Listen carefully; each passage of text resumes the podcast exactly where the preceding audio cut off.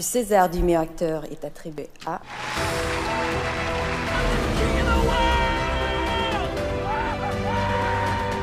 You're a wizard, Harry. On est loin du blockbuster américain World War Z, dont le succès, faut le dire, est uniquement porté par Brad Pitt, encore une Quel fois. homme Bisous cœur à lui. Et on est loin également de la fabuleuse histoire de Finding Neverlands. Avec A Man Called Otto, ou en français Le pire voisin au monde, c'est plus facile.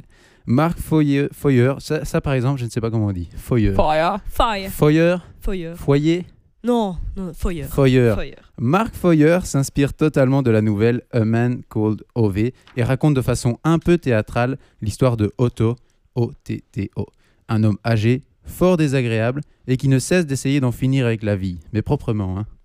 Alors, avant d'aller voir ce film, je m'attendais à l'histoire assez basique du vieux bougon qui, après moult péripéties, euh, aussi drôles que, que touchantes, reprend goût à la vie grâce à une jeune famille qui vient s'installer dans son voisinage. Le genre de film qui termine par un barbecue dans un jardin avec tous les voisins, Ah, euh, voilà, en tableau final quoi. un sauf que, sauf que, exactement.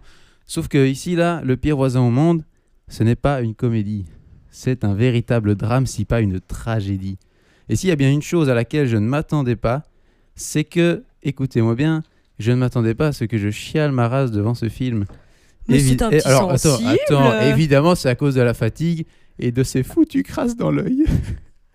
Mais la vérité, la vérité sur ce dernier long métrage de Mark Foyer, c'est qu'il est extrêmement bien rythmé entre, entre rire, parfois, et pleurs, souvent. Euh, Tom Hanks touche en plein cœur au fur et à mesure qu'on découvre les raisons de sa non-joie de vivre. Et Mariana Trevino incarne Marisol, le personnage non sans profondeur d'une jeune mère enceinte qui supporte à elle seule le poids de ses filles et de son mari un peu gauche et qui apporte joie et couleur au film. En parlant de couleurs, celles-ci sont utilisées à merveille euh, pour rendre compte de l'humeur générale de l'histoire. Un temps maussade, nuageux, gris et fade nous plonge dans la déprime du personnage principal, mais lorsque son passé surgit avec de subtiles transitions bien travaillées, les couleurs vives témoignent de cette joyeuse époque. Bref, le pire voisin au monde est recommandé s'il vous vient l'envie de pleurer un bon coup, et il véhicule quand même une belle morale. La vie, c'est beau.